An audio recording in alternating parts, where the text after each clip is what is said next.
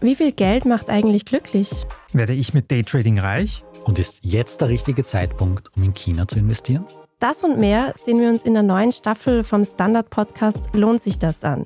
Wir, das sind Davina Brumbauer Alexander Amon. Und Michael Wendisch. Und gemeinsam mit Expertinnen und Experten fragen wir uns, wie ein Pyramidenspiel funktioniert, was eigentlich ein Baby kostet und ob es sich lohnt, in eine Steueroase auszuwandern. Lohnt sich das? Der Standard-Podcast über Geld findet ihr jeden Dienstag auf allen gängigen Podcast-Plattformen.